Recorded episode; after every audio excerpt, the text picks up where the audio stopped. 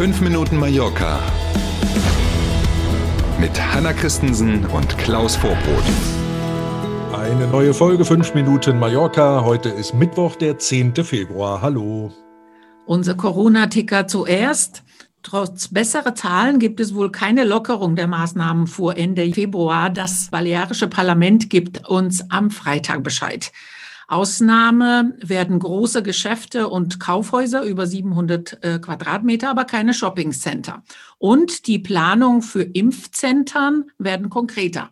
So ist es auch in Deutschland. Äh, erwartet man ja Entscheidungen, wie es weitergeht. Auch hier auf den Balearen gelten die derzeitigen Maßnahmen bis Mitte Februar. Und völlig richtig, alles ähm, deutet darauf hin, dass die Bars, die Restaurants, die Cafés, die Fitnesscenter geschlossen bleiben bis mindestens Ende Februar. Dafür dürfen dann, vor allen Dingen dürfte das ja die Stadt Palma treffen, so Kaufhäuser wie Il Corte Inglés wieder öffnen. Ähm, äh, aber Shoppingcenter wie das Porto P Center oder das Fun am Flughafen, die eben noch nicht. Dafür soll es dann einen Fahrplan geben.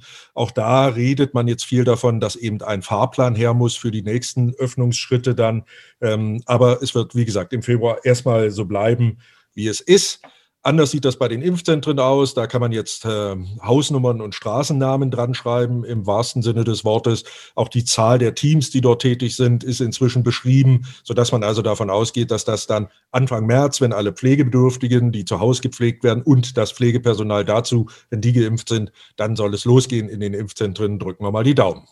Tourismus Update. SOS Turismo ist äh, eine neue symbolische Initiative der Hotelbetriebe und verschiedene Branchenverbände.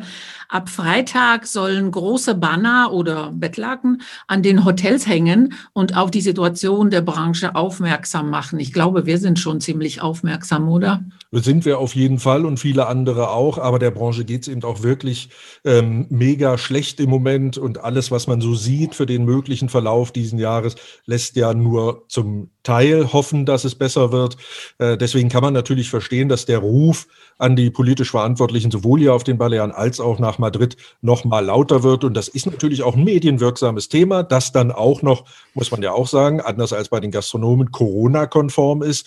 Große Hotelketten lassen offenbar große Banner gerade drucken mit SOS Turismo drauf, die dann an den Hotelfassaden hängen werden. Das kleine Hotel, Familienbetrieb äh, wird eben Bettlaken aus dem Fenster hängen mit dem Logo und einem Schriftzug drauf. Ähm, das werden natürlich Bilder sein, die nicht nur hier in Spanien durch die Medien gehen, da bin ich ziemlich sicher. Äh, und das wird dann eben für die hoffentlich nötige Aufmerksamkeit sorgen. Und dann gucken wir mal, was sich tut danach und die Wohnungsmieten in Palma senken. Das sollte eigentlich eine gute Nachricht sein, oder? Das Immobilienportal Idealista meldet Rückgang im Durchschnitt von fast 12 Prozent im Vergleich zu Mai 2020. Palma Altstadt und Santa Catalina sind mit Rückgang um die 10 Prozent da. Der Grund sei nicht nur Corona, sondern auch ein größeres Angebot auf dem Immobilienmarkt. Ja, die Fachleute werden wohl wissen, wovon sie reden da.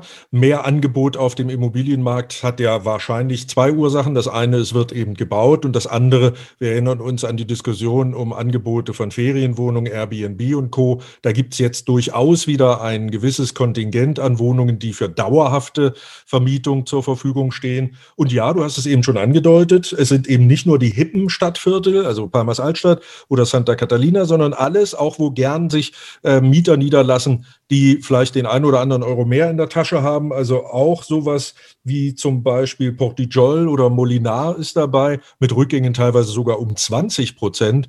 Ähm, also wer Lust hat, jetzt umzuziehen und wer sich orientieren will in der Stadt Palma oder vielleicht darüber nachdenkt, überhaupt herzuziehen, ähm, das scheint jetzt eine gute Zeit dafür zu sein.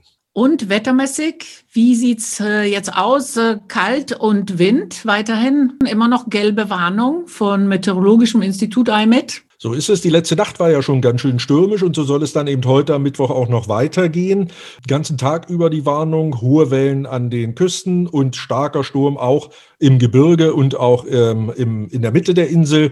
Äh, das soll sich bis heute Nachmittag oder in den frühen Abend halten. Der Donnerstag soll dann schon wieder deutlich schöner werden und vor allen Dingen etwas windstiller. Trotzdem soll es auch heute zum Glück ab und zu die Sonne mal geben und Temperaturen liegen, wie eigentlich auch schon in den letzten Tagen, so um die 15, 16 Grad. Wir freuen uns. Bis morgen. Jawohl, ich packe mir jetzt meinen Windbeutel und gehe raus. Tschüss, bis morgen.